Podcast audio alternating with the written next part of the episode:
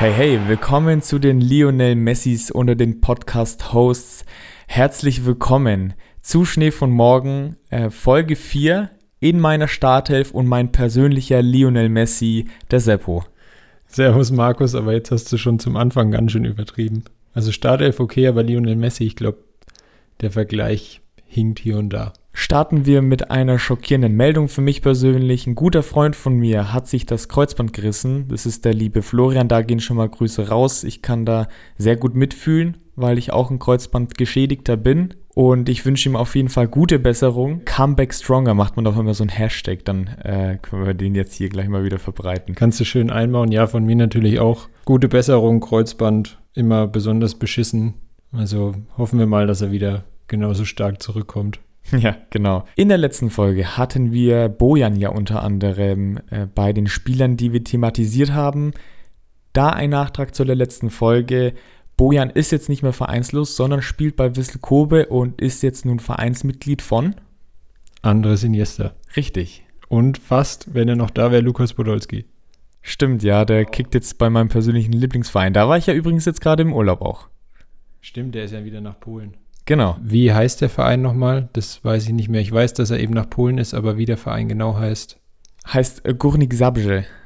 Genau, und da, Ah. da war ich auch, habe mir von zahlreichen, ich wollte schon sagen Hools, aber es sind ganz normale Fans eigentlich in meiner Familie, äh, habe mir sagen lassen, dass er bis jetzt nicht so gut spielt. Also man, ist, man merkt ihm sein Alter an. Aber die linke Klebe funktioniert bestimmt immer noch. Ja, aber bis jetzt nicht ins Tor leider. Mhm. Um euch so ein bisschen abzuholen, wie mein Gedankenprozess ist, wenn es so zum Beispiel um den Fußballmoment der Woche geht. Schon mal vorab, heute haben wir ein bisschen was anderes geplant. Deswegen ein Nachtrag eben von letzter Folge. Ich habe da nämlich Wayne Rooney nehmen wollen, habe es dann aber doch gestrichen, weil es einfach zu wenig hergegeben hat. Wayne Rooney hat aktuell bei Derby County einfach zu wenige Spieler. Das war ja die Meldung und er war ja selber noch Spielertrainer und hatte dann einfach zu wenige Spieler parat, wollte dann glaube ich auch selbst wieder spielen, hat dann aber wie gesagt zu wenig hergegeben. Die Story wäre jetzt auch nicht so lang gewesen. Was dann aber ganz witzig war, war kurz nachdem wir die Folge aufgenommen haben, hat sich ein Spieler von Derby County noch zusätzlich verletzt, also hat die ganzen Spieler Sorgen noch größer gemacht, weil ihn Wayne Rooney im Training weggegrätscht hat und äh, dementsprechend äh, war das Ganze noch schlimmer. Fand ich ganz lustig, hier ein kleiner Nachtrag. Fußballmoment der Woche, das ist dann auch genau das richtige Stichwort, weil der kommt jetzt.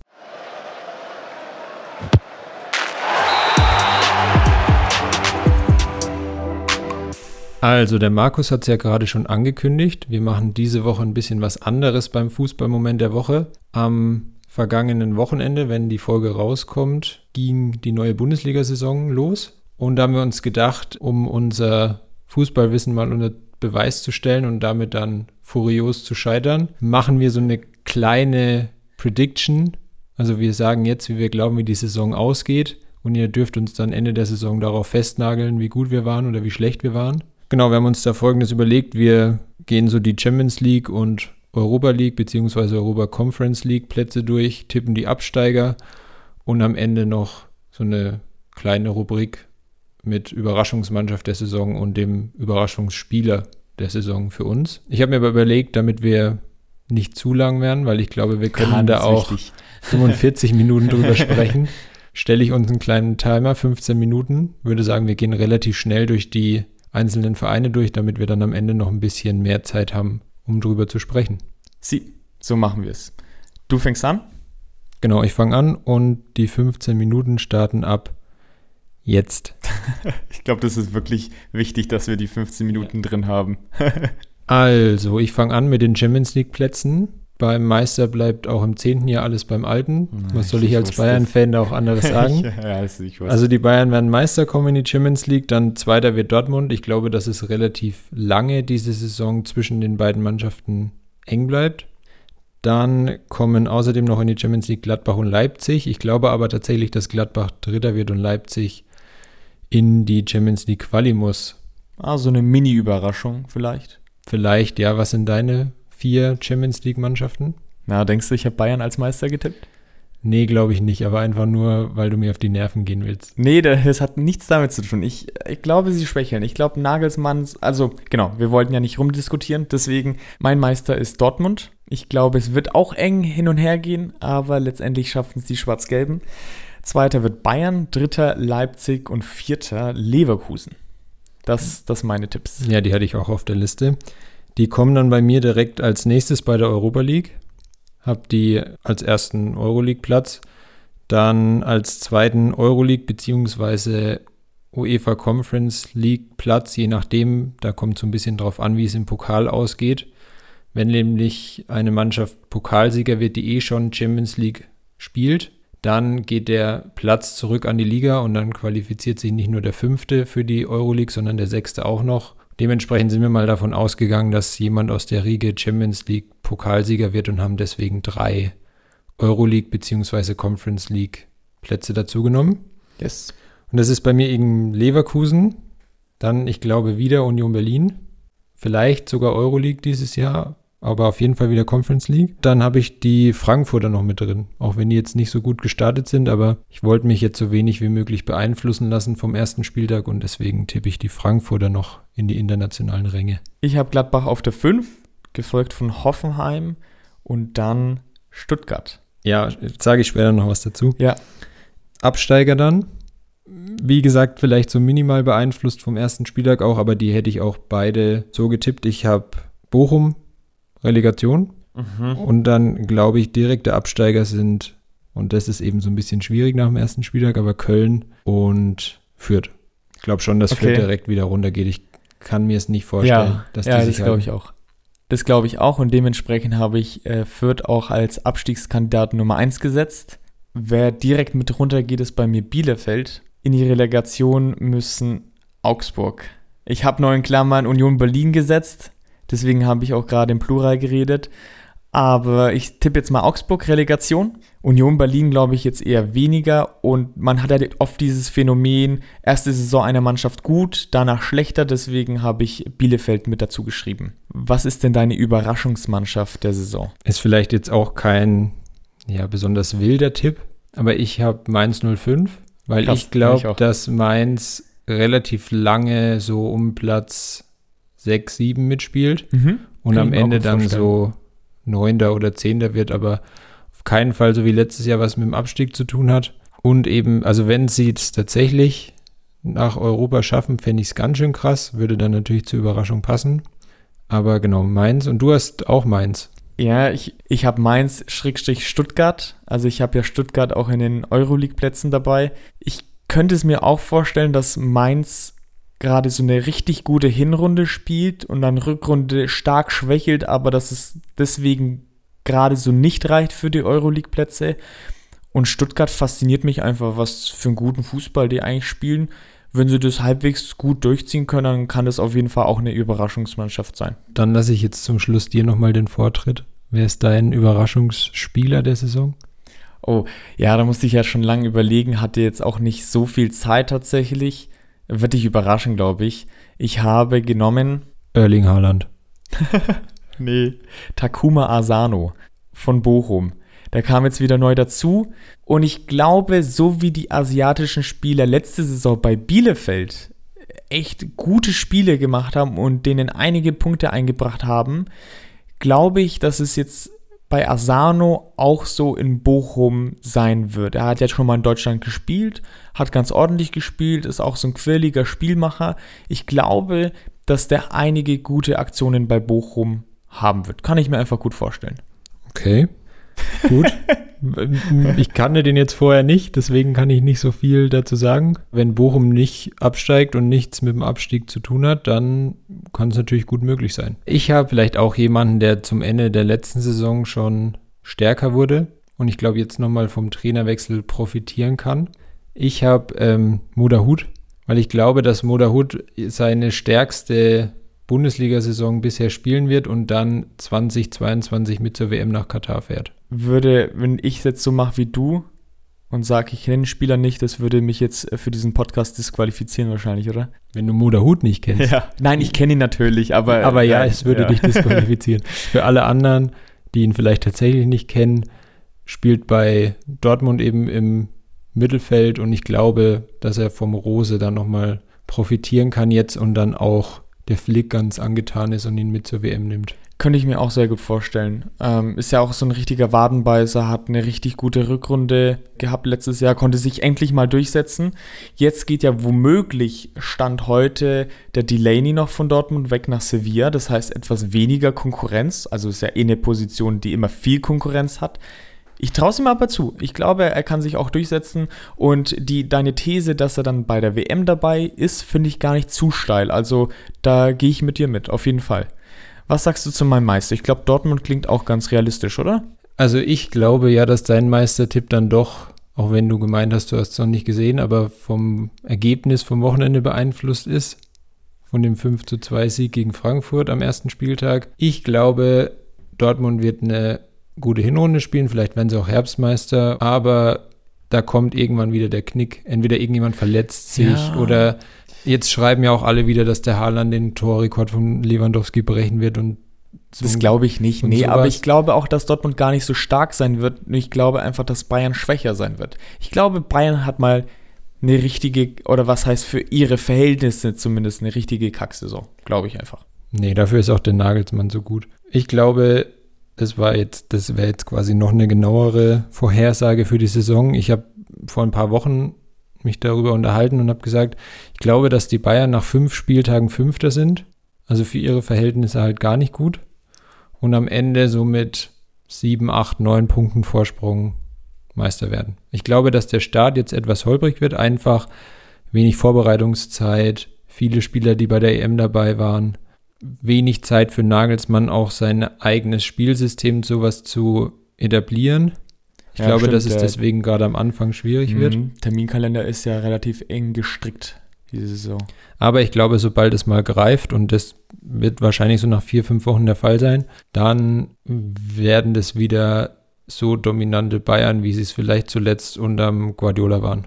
Was mich tatsächlich auch, ich hatte bei der Euroleague bei dir, du hattest ja Hoffenheim und Stuttgart. Zumindest bei Hoffenheim habe ich irgendwie auch lange überlegt. Einfach nur weil ich es auch irgendwie dem Hönes gönnen würde, also dem Trainer. Jetzt nicht nur, weil er Hönes heißt, sondern ja. ähm, weil der ja auch vorher bei Bayern 2 war und so eigentlich einen ganz sympathischen Eindruck gemacht hat und ich glaube auch eine schwierige erste Saison letztes Jahr in Hoffenheim hatte. Und ich viel gelesen habe, dass einige glauben, dass er die erste Trainerentlassung dieses Jahr wird. Mm, ist so eine Wundertüte für mich. Es könnte mm. beides sein. Also erste Entlassung kann ich mir auch gut vorstellen aber Euroleague eben auch, vor allem haben einen relativ breiten Kader, haben eine junge Mannschaft. Warum nicht? Ja, es ist, ist auf jeden Fall sehr offen, dadurch, dass gefühlt man auch die halbe Liga gegen den Abstieg tippen könnte.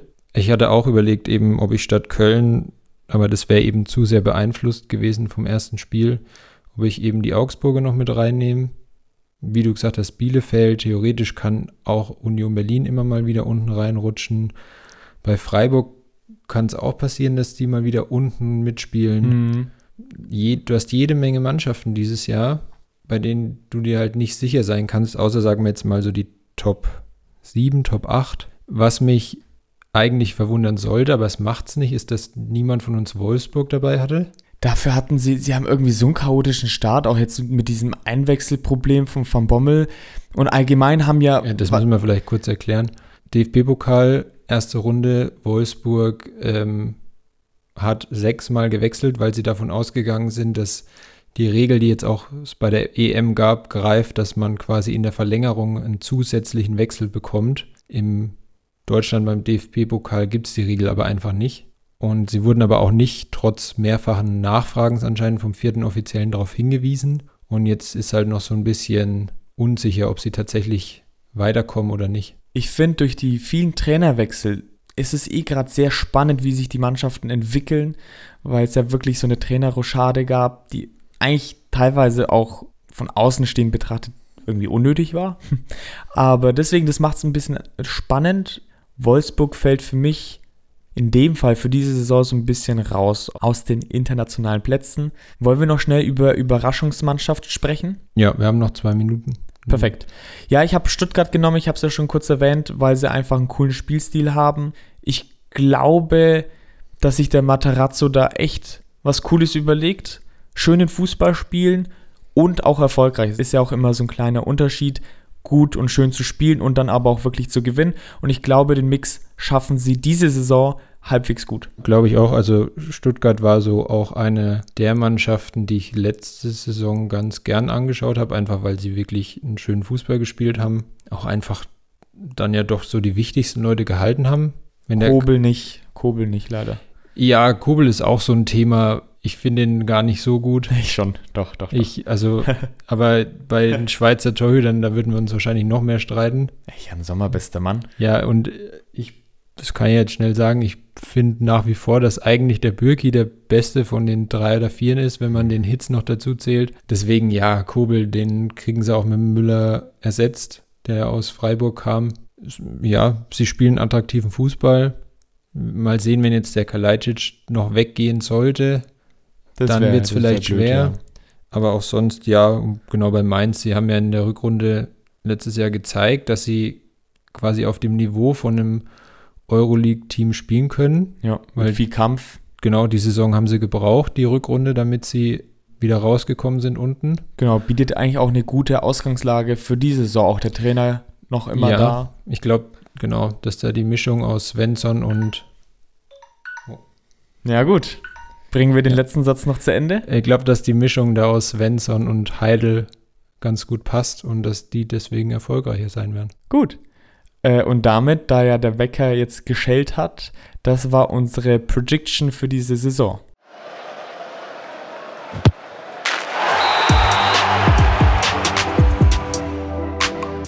Und weil es hier nicht nur um persönliche Verletzungsstories und Saisonvorhersagen geht, sondern hauptsächlich um gefallene Talente, fange ich jetzt mal an mit meinem Spieler.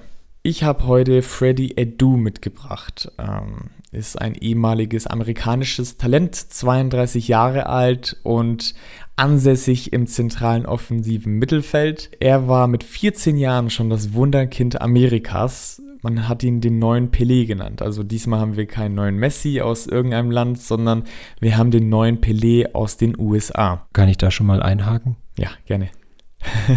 Erstmal finde ich es wirklich wahnsinnig krass, dass er mit 14 schon spielen durfte ja. in, der, in der MLS. Und dann habe ich tatsächlich auch gelesen im Vorfeld, dass ja dann er nicht nur so betitelt wurde als Pelé von Amerika, sondern dass er dann der Pelé auch nochmal sowas in die Richtung über ihn gesagt hat. Nicht nur das, es wäre mein nächster Punkt.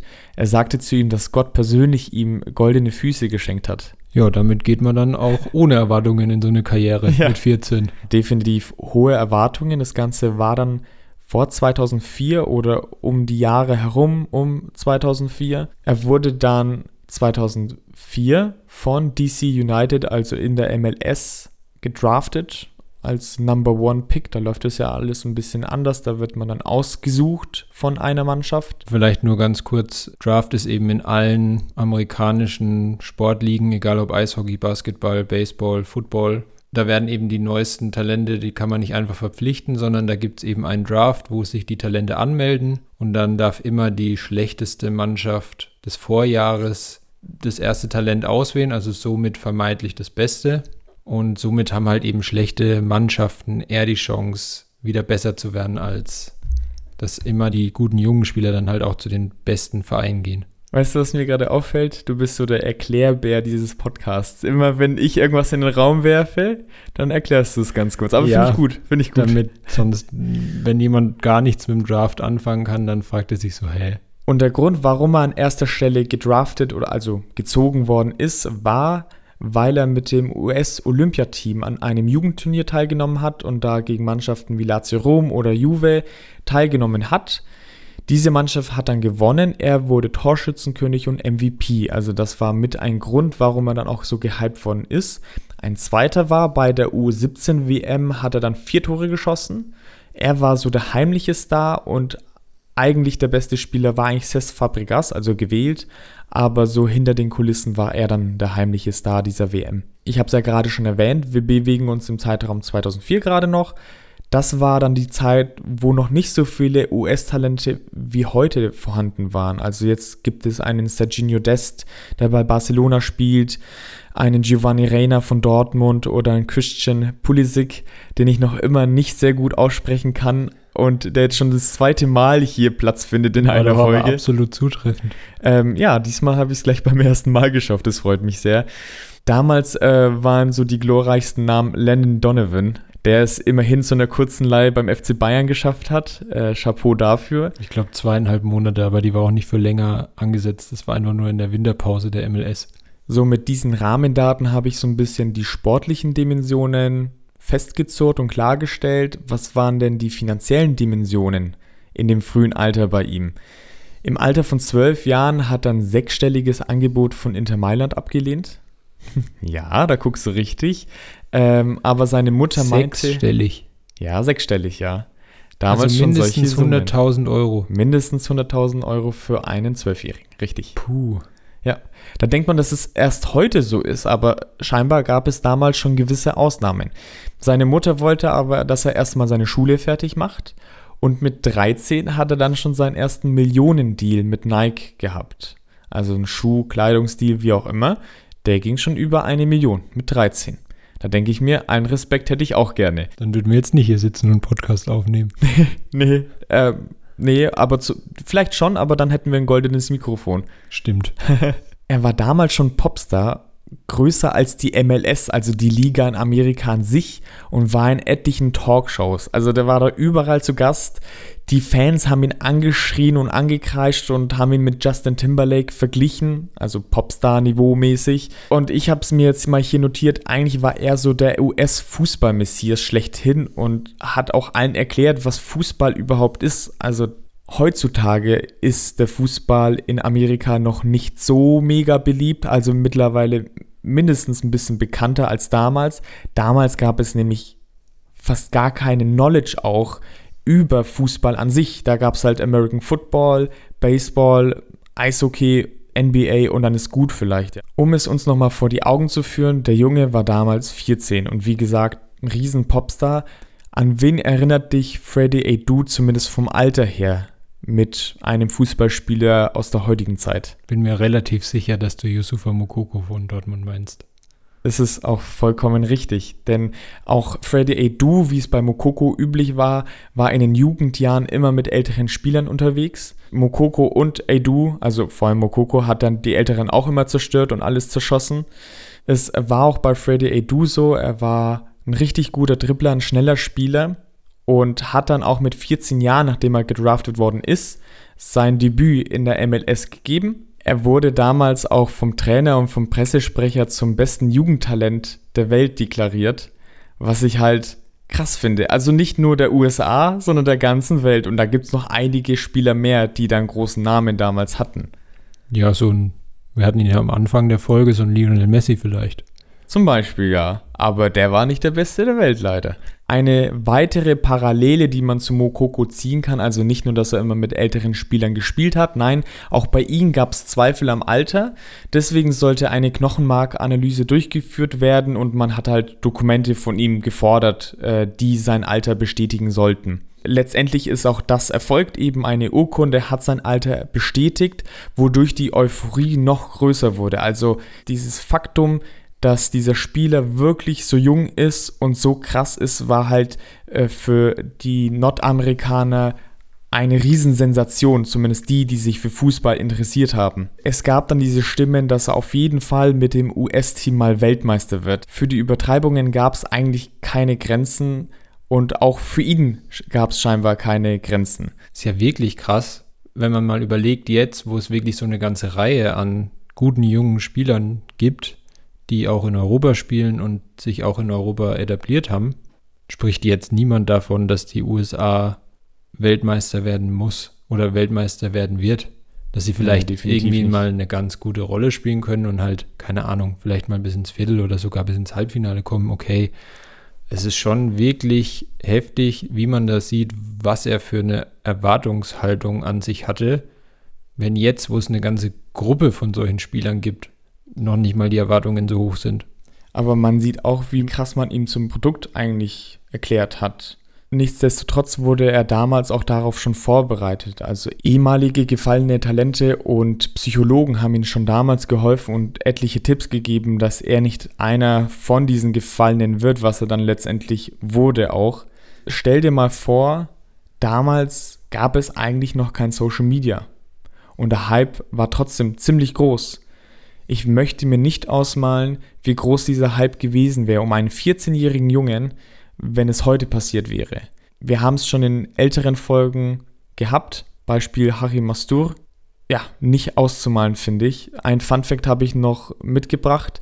Sogar Jay-Z hat ihn mal in einen Song erwähnt.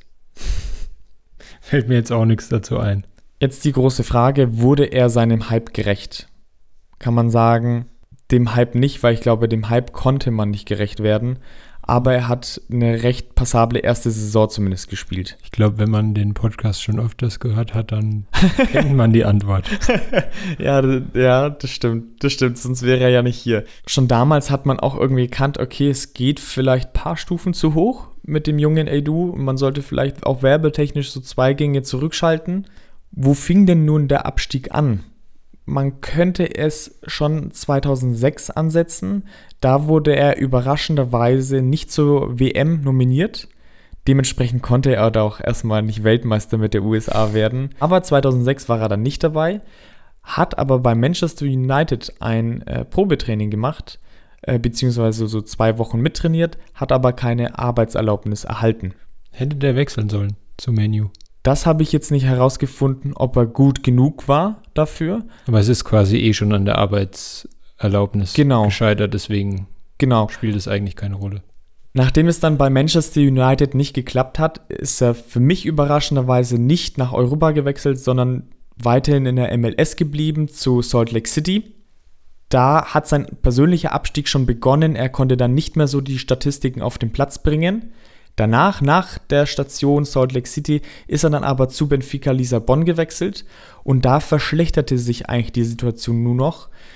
Er war damals 18 Jahre alt und seine Story, seine persönliche Story klang da auch nicht mehr so euphorisch, obwohl es da am meisten oder bei den meisten Spielern ja erst losgeht. Er war 18 Jahre alt und er hatte seine dritte Station schon. Das ist Wahnsinn, oder? Ja, und eigentlich denkt man ja auch, wenn so ein Talent dann nach Europa geht, dass es eigentlich genau der richtige Schritt ist, wenn er nicht direkt zu Manchester United geht, ja. sondern erst zu Benfica Lissabon, die ja bekannter dafür sind, dass die Talente auch groß rausbringen können. Also der Wechsel ist ja erstmal nur an sich betrachtet, macht er ja alles richtig. Ja, finde ich auch. Ein Fakt, woran man noch sieht, wie krass diese Spieler auch als Produkt verwendet worden sind als er dann mittlerweile, wie gesagt, 18 Jahre alt war und beim Benfica gespielt hat, hatte die MLS schon ihren nächsten großen Star und den kennt man hierzulande eigentlich überhaupt nicht. Ich kenne ihn aus alten FIFA-Teilen noch so ein bisschen. Das ist Breck Share. Hat damals bei Dallas gespielt.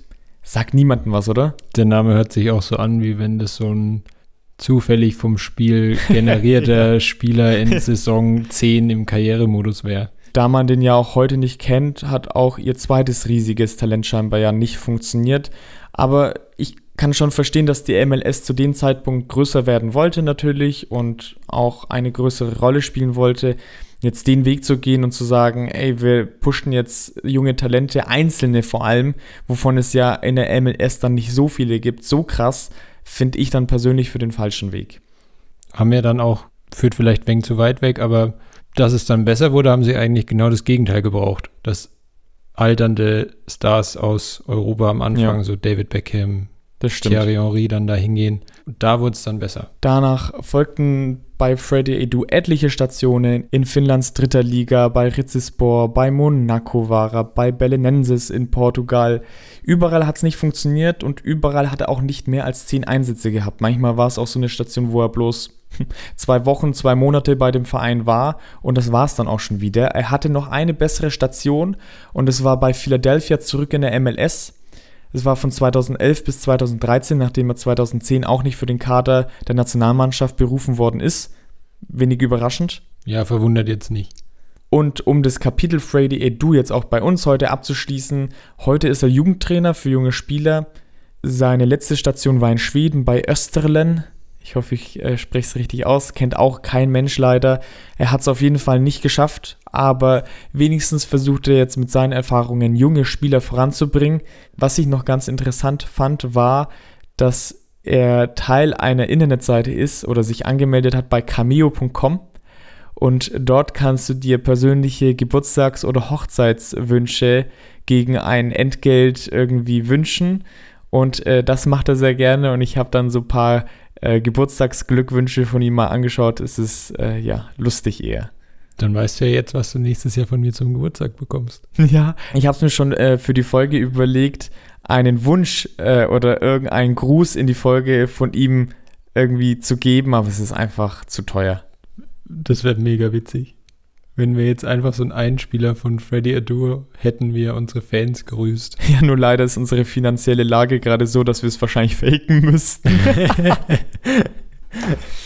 der Punkt mit der Webseite und die Stationen, die er danach hatte, zeigt so ein bisschen, dass er danach auch nur noch als Werbegag herhalten musste für die einzelnen Vereine, weil es natürlich dann doch noch ein paar Journalisten mehr in diese kleinen Städte oder in kleinen Vereine hinlockt.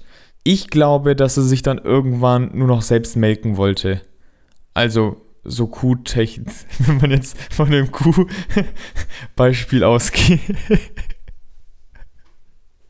Geh nicht weg. Sag einfach, dass er, sag einfach, dass er sich selbst vermarkten wollte. Nein, ich habe es mir sogar extra so aufgeschrieben tatsächlich. Ich wollte schon so sagen okay. auch. Ich fand den Satz auch ganz lustig, dass er sich selbst melken wollte.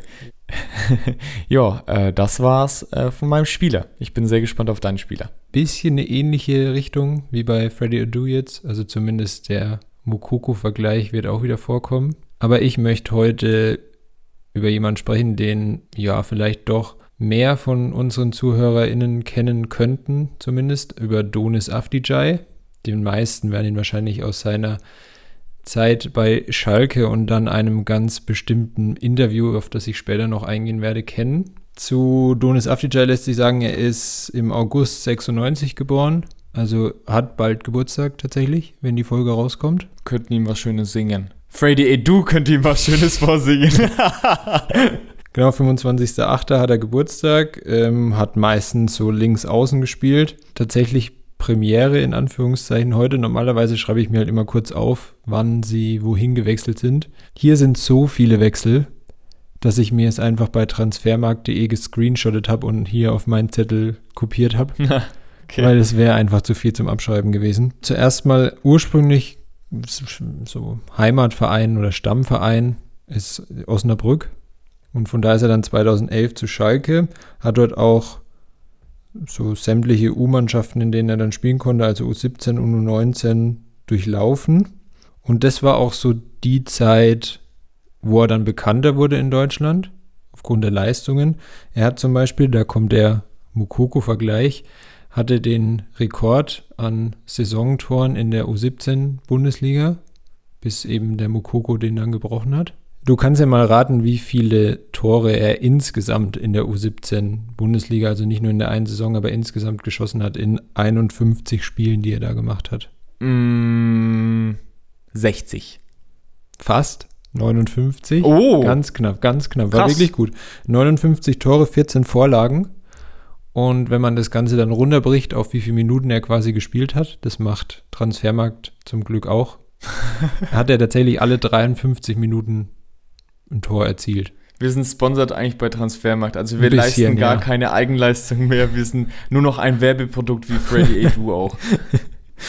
Dann ist er eben nach der erfolgreichen Zeit in der Jugend, also wurde er wirklich hoch gehandelt, ist er dann eben erstmal kurz zu Schalke, auch dann schon zu den Herren dazu, wurde dann aber nochmal ausgeliehen nach Graz. Und in Graz lief es dann eigentlich auch ganz gut. Also 19 Torbeteiligungen in 42 Spielen, ich glaube 10 Tore, 9 Vorlagen, so um den Dreh. Und in Graz gibt es auch dieses geile Interview von ihm, oder? Genau, da wäre ich jetzt als nächstes drauf gekommen. Er hat dann eben gedacht, jetzt, wenn er in Graz war, dann ist er bereit, um auf Schalke eben durchzustarten. Heutzutage wäre es andersrum. Wenn du heute bei Schalke äh, spielen würdest, wärst du wahrscheinlich bereit, um bei Graz zu spielen. ja, wahrscheinlich, ja, stimmt. Stimmt, da hast du absolut recht.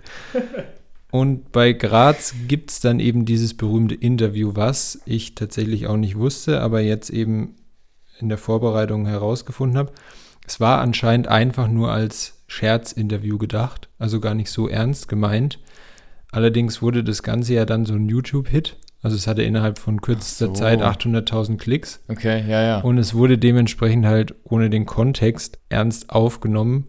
Genau, also ich sage jetzt erstmal, in dem Interview ging es quasi darum, was er sich mal wünschen würde von seinem ganzen Geld. Und da hat er eben gemeint, ja, er hätte gern ein Schwimmbad voller Geld, in dem er schwimmen kann. Okay. Und um das Schwimmbad sollen lauter Pferde und Ponys rumstehen, die ihm dabei zuschauen. Das war die Aussage in diesem Interview. Und die hat halt seinen, dieses Interview hat halt seinen Ruf wirklich komplett zerstört.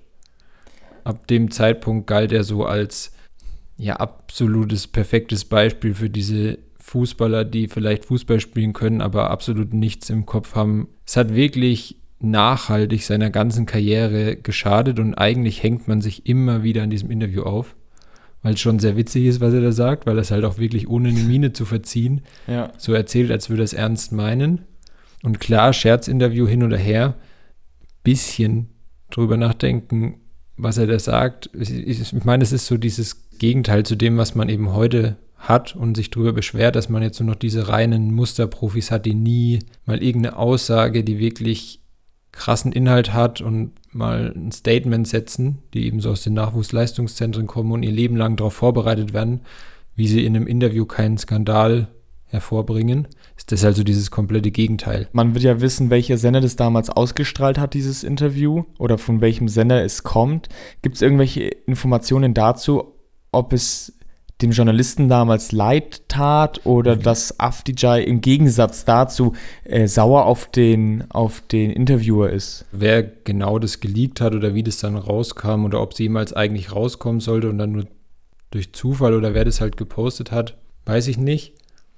Aber er hat auch gemeint, dass das zum Beispiel in Österreich erst gar nicht so ernst genommen wurde. Also da kam es mehr bei den Leuten so an, als wäre das halt so ein Scherzinterview. Ja, bloß in Deutschland hat niemand wieder in, Humor und checkt es nicht. In Deutschland kam es halt, aber dann eben das so mitbekommen und war dann auch komplett verwirrt, warum das alle so ernst nehmen, weil das eigentlich gar nicht so ernst gemeint hat. Aber zurück zum Sportlichen. Ähm, es lief ja dann eben in Graz ganz gut, 42 Spiele, 19 Torbeteiligungen, ist ja zumindest für so einen jungen Spieler noch eine annehmbare Quote. Es, es war die Saison 2015, 2016, also da war er dann 19, also es ist absolut in Ordnung. Auch wenn es in Anführungszeichen nur die österreichische Bundesliga war. Und dann ist er zurück zu Schalke und hatte tatsächlich, das hatte ich gar nicht mehr so auf dem Schirm, neun Bundesligaspiele für Schalke dann. Mhm.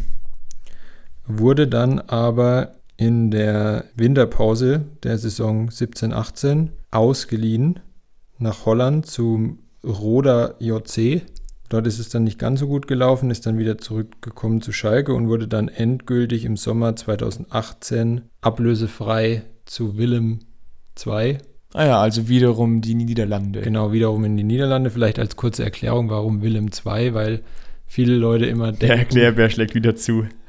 denken, ähm, dass die zweite Mannschaft ist. Genau, aber die heißt nicht Willem und es ist auch nicht die zweite Mannschaft, sondern der Verein in Tilburg ist einfach nach Wilhelm dem Zweiten benannt. Daher kommt Willem II. Finde ich nicht schlecht. Also wir tragen jetzt dazu bei, dass unsere Hörer durch diesen geschichtlichen Aspekt, den wir jetzt noch reinbringen in Folge 4, eine bessere Allgemeinbildung bekommen. Sehr gut. Ja, absolut korrekt. Chapeau an dich. Und er ist, wie gesagt, ähm, ablösefrei dorthin gewechselt.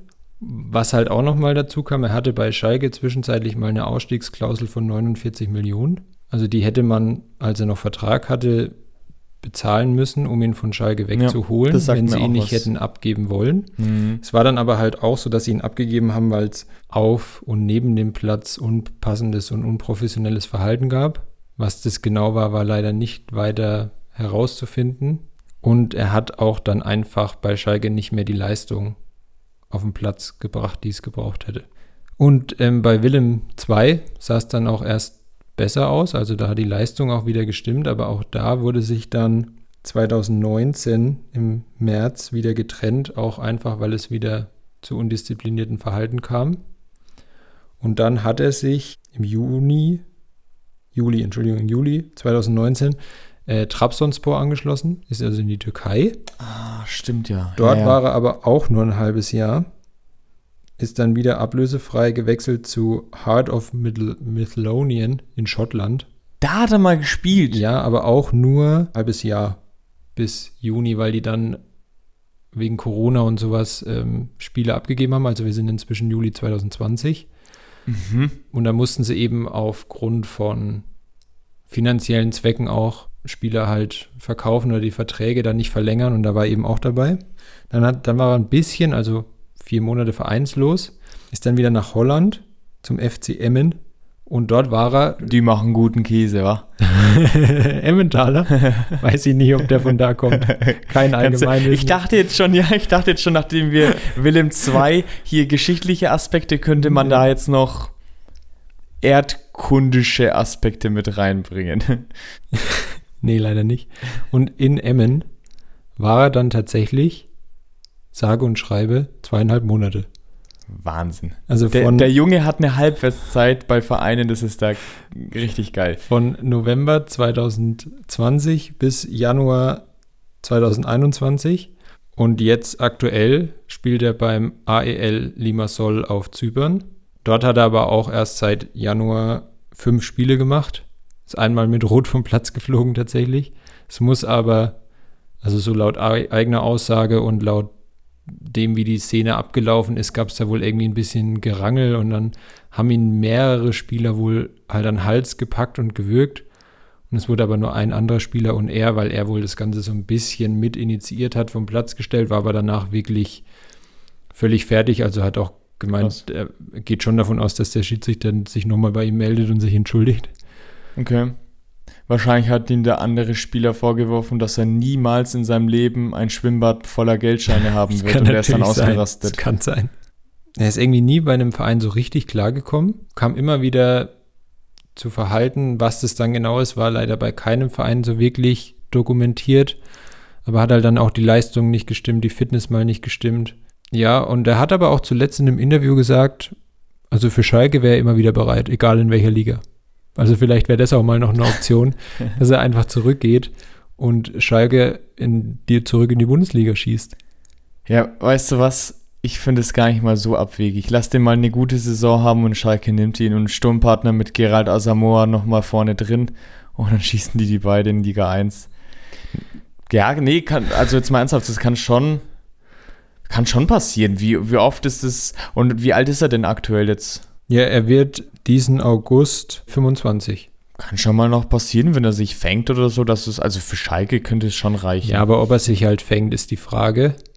Weil jetzt sind schon ganz schön viele Vereine, bei denen es nicht funktioniert hat. Vielleicht, ich weiß nicht, wo es hingegangen wäre, wenn er dieses Interview nicht gegeben hätte. Es war tatsächlich auch mal wieder, dass die Recherche über den Spieler meine Meinung so ein bisschen geändert hat. er war vorher für mich schon immer so das Beispiel für den vielleicht dümmsten Profi aller Zeiten. okay. Weil er hatte ja, ja, hatte auch schon ein paar Aussagen in anderen Interviews, die ihn halt nicht so richtig in das perfekte Licht gerückt haben. Aber ich glaube, er ist vielleicht nicht unbedingt dumm, aber einfach, er denkt halt nicht so drüber nach, was er in gewissen Situationen sagt. So klingt es politisch korrekt. Ja, genau. Also möchte da eben auch nicht übertreiben. Dieses eine Interview wird ihm wahrscheinlich ewig nachhängen. Es ist auch wirklich witzig, also wer es mal anschauen will, das findet man eigentlich sofort, wenn man nach Donis Afdijai Interview auf YouTube sucht. Da gibt es eigentlich nur das eine, was dann direkt kommt. Ja, und da setzt er sich einfach hin und sagt, ohne mit der Wimper zu zucken, ja, ein Schwimmbad voller Geld und das mit den Pferden ausgenommen. Also wirklich, wirklich heftig. Das Talent hatte er ja auf jeden Fall. Oder die Anlagen hatte er auf jeden Fall, weil man schießt nicht, ohne Fußball spielen zu können. In 51 Spielen in der U17 Bundesliga 59 Tore und bereitet noch 14 andere vor es war dann wahrscheinlich fehlende Disziplin, auch bei den anderen Vereinen, dass er irgendwie sich da halt nochmal hätte hocharbeiten können. Dann vielleicht gerade so die ersten Stationen noch bei Willem zum Beispiel. Oder dann auch vielleicht bei Emmen, die waren, haben sich auch relativ überzeugt angehört, dass er vielleicht mal wieder so spielen kann, was er halt eigentlich drauf hat. Wirklich glauben tue ich nicht, dass es nochmal irgendwo hinführt aktuell. Ich glaube eher, dass er dann so, so weiterhin als Wandervogel durch Europa zieht und immer mal wieder woanders spielt. Ist schade, weil wie gesagt, das Talent war auf jeden Fall da. Aber da kam vielleicht auch wieder Talent und Kopf nicht so richtig zusammen. Ja, ich glaube, irgendwann, wenn man dann merkt, okay, es klappt vielleicht mit der eigenen Karriere nicht mehr so, ist es so zwischen Spieler und Verein eine Symbiose des Ausnutzens. Der Spieler weiß, okay, er kriegt jetzt nochmal einen neuen Verein mit neuem Handgeld, bisschen Kohle und so weiter. Die nehmen mich überhaupt noch. Und der Verein kann nach außen transportieren, hey, wir haben diesen Spieler, der einen gewissen Namen hat, nehmen die Publicity mit, nehmen die Journalisten mit, nehmen vielleicht den einen oder anderen Werbevertrag, der dann mit der Publicity mitkommt, auch mit und kriegen damit auch wieder so einen gewissen Namen und dann haben sie so eine Win-Win-Situation in gewisser Weise. Bei Freddy Edu finde ich es auch ganz krass. Er war dann halt wirklich nur noch so ein Werbegag, der halt hergehalten hat so und den hast halt mal ein bisschen mitkicken lassen, weil viel Motivation, subjektiv gesehen, wie ich es jetzt recherchiert habe, war da jetzt nicht mehr vorhanden. Ja, es würde mich auch nicht wundern, wenn Dunis Avdijay irgendwann mal noch eine Station in der dritten Liga hat oder vielleicht sogar in der zweiten Liga hat. Ich kann mir wirklich nicht vorstellen, dass Schalke den nochmal holt, aber. Außer sie spielen in der dritten Liga. Außer sie spielen in der dritten Liga vielleicht. Aber dann, ja, das wird dann wahrscheinlich so das letzte Mal sein, dass man von ihm hört. Eigentlich wäre er auch so ein Kandidat, der mal in irgendeiner Reality-Show mitmachen könnte. Oh ja, mit Kevin Panewitz zusammen. Sowas, genau, hat er aber bisher nicht, so wie ich es mitbekommen habe. Was wir wiederum haben, um mal so eine ganz loppy Überleitung zu machen, sind hoffentlich ganz treue Fans, die bis jetzt drangeblieben sind und uns immer noch zuhören, die uns natürlich auch schon auf allen Kanälen, also auf Instagram folgen und uns überall auf allen Podcast-Kanälen abonniert haben und auch schon drei Bewertungen bei Apple Podcasts dagelassen haben. Übrigens, ich habe letzte Folge angekündigt, wir brauchen die 100 Follower. Wir haben die 100 Follower. Also wenn ich jetzt sage, ich will einen Pool voller Geld, who knows? Nimmst das nächste Mal aus dem Pool voller Geld auf. Mit dem goldenen Mikrofon. Ja, sehr gut. Haben wir es wieder geschafft, wa? Zum vierten Mal das Ganze hinter uns gebracht. Wir feiern aber bitte beim nächsten Mal noch nicht. Nur weil Oh, es fünf, fünfjährige, nein, äh, nein, nein, fünf- nein, nein, nein. fünffolgiges. Nein, nein, nein, nein, nein, nein. Hm, Okay, dann, äh, wir feiern nicht das nächste Mal, sondern sind zur selben Zeit zu, im, am selben Ort. Ach komm, scheiß drauf. Tschüss. Tschüss.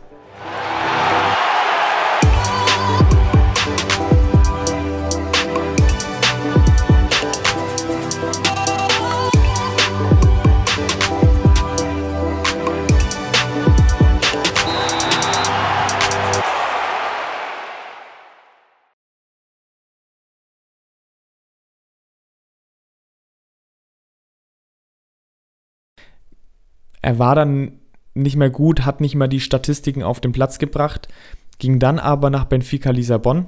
Ach so, fuck me, Alter. Alles Der ganze Satz umsonst. Wirklich. Leck mich doch am Arsch. Echt.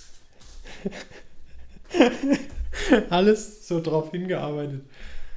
Nach Benfica Oh, Mann, ist das ärgerlich. Okay. Ja, aber ich kann das da nicht schneiden. Gut, muss man halt nochmal sagen, wa? Saisontoren in der U17 Bundesliga, bis eben der Mukoko den dann gebrochen hat. Soll ich raten, wie viele Tore er gemacht hat? Ich hab's mir nicht aufgeschrieben.